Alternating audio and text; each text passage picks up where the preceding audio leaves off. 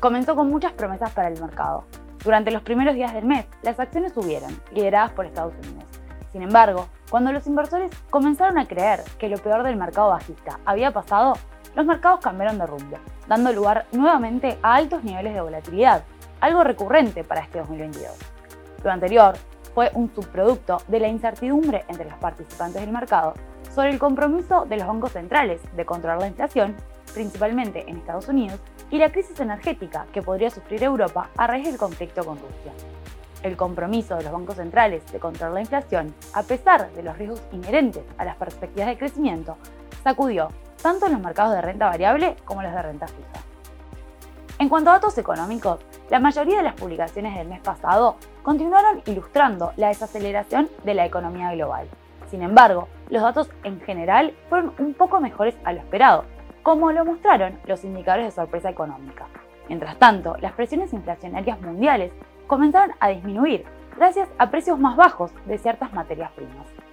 En este contexto económico mundial incierto, los mercados de acciones mundiales se vieron presionados a la baja. Las acciones, medidas por el índice MSCI World, cayeron un 4,33%. El nivel de incertidumbre sobre las perspectivas de la economía mundial sigue siendo elevado. En Estados Unidos, los temores de recesión se han calmado un poco desde julio, en tanto la incertidumbre es especialmente elevada en Europa, donde después de seis meses de guerra en Ucrania, no hay señales de un alto al fuego, a medida de que la crisis energética de la región continúa intensificándose. El PDI del segundo trimestre de la eurozona sorprendió al alza, creciendo un 0,7%. Sin embargo, la segunda mitad del año parece más desafiante. Además, los datos revelaron importantes divergencias entre los Estados miembros. En este contexto, los resultados para las bolsas europeas fueron negativos y en mayor magnitud. El Stock 600 cayó 6,61%, mientras que el FTSE inglés y el DAX alemán retrocedieron 6,26 y 6,15% respectivamente. Por su parte, el MSCI Europe ex UK también presentó pérdidas de 6,47%. Uno de los factores determinantes en Estados Unidos fue la conferencia de Jackson Hole a finales de agosto.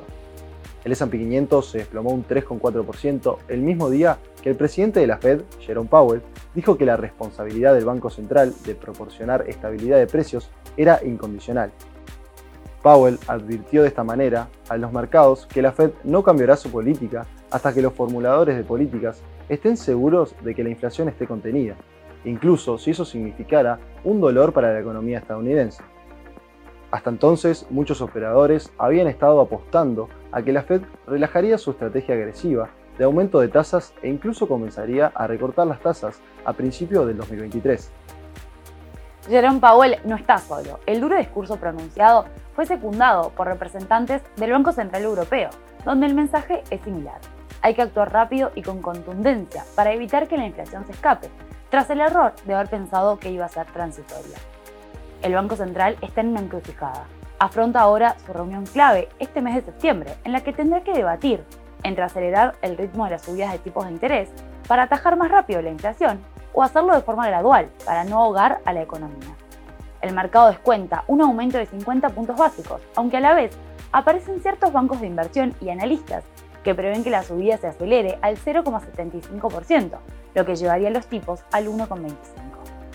Los resultados mensuales para Estados Unidos fueron negativos. El S&P 500, el Dow Jones y el Nasdaq perdieron 4,24, 4,64 y 4,06 respectivamente.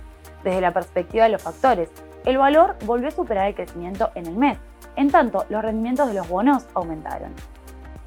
Aunque la economía ya ha registrado dos trimestres consecutivos de crecimiento económico negativo este año, algunos datos económicos publicados en agosto fueron bastante positivos.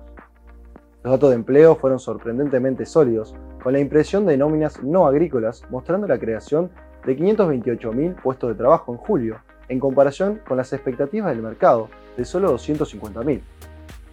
Los detalles del informe también fueron positivos, ya que mostró que la contratación se había recuperado significativamente en todos los sectores, mientras que la tasa de desempleo cayó y los salarios aumentaron. Al mismo tiempo, la inflación parece haber superado su punto máximo, ya que el IPC aumentó un 8,5% interanual en julio, frente al 9,1% de junio. Sin embargo, la inflación subyacente sigue estando por encima del objetivo de la Reserva Federal, lo que combinado con las cifras sólidas de inflación salarial, podría obligar a la Reserva Federal a subir las tasas de interés otros 75 puntos básicos en la reunión del corriente mes de septiembre. Los mercados emergentes subieron un 0,03% el mes pasado, ya que el impulso económico relativamente mejor en muchos mercados se vio compensado por las dificultades experimentadas por China, tanto su sector inmobiliario como también debido a la gran ola de calor y la sequía. Con esto, el índice de referencia Shanghai Stock Exchange retrocedió un 2,61% en el mes. Por el contrario, América Latina se mantuvo prácticamente sin variaciones, con un rendimiento de menos 0,04% para el MSCI Latinoamérica. Year to date, el indicador acumula un resultado negativo de 0,17%, siendo de las regiones con mejores rendimientos en el año. Dentro de los mercados de bonos, los mayores rendimientos soberanos generaron rendimientos negativos para todos los sectores de la renta fija durante agosto.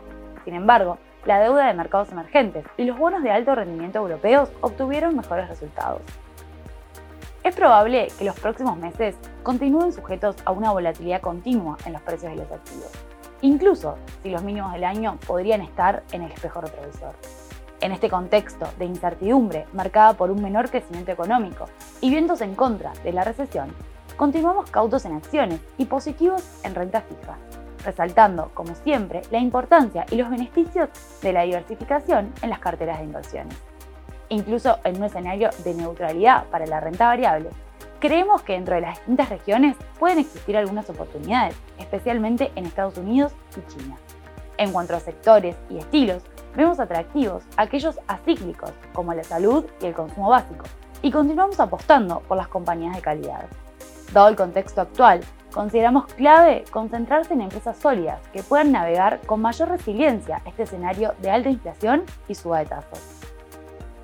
Hasta acá llegamos con nuestro resumen mensual de noticias. Quedamos a las órdenes para consultas y comentarios a través de nuestro mail o nuestro teléfono. Los esperamos a todos en nuestra próxima edición con más noticias para compartir.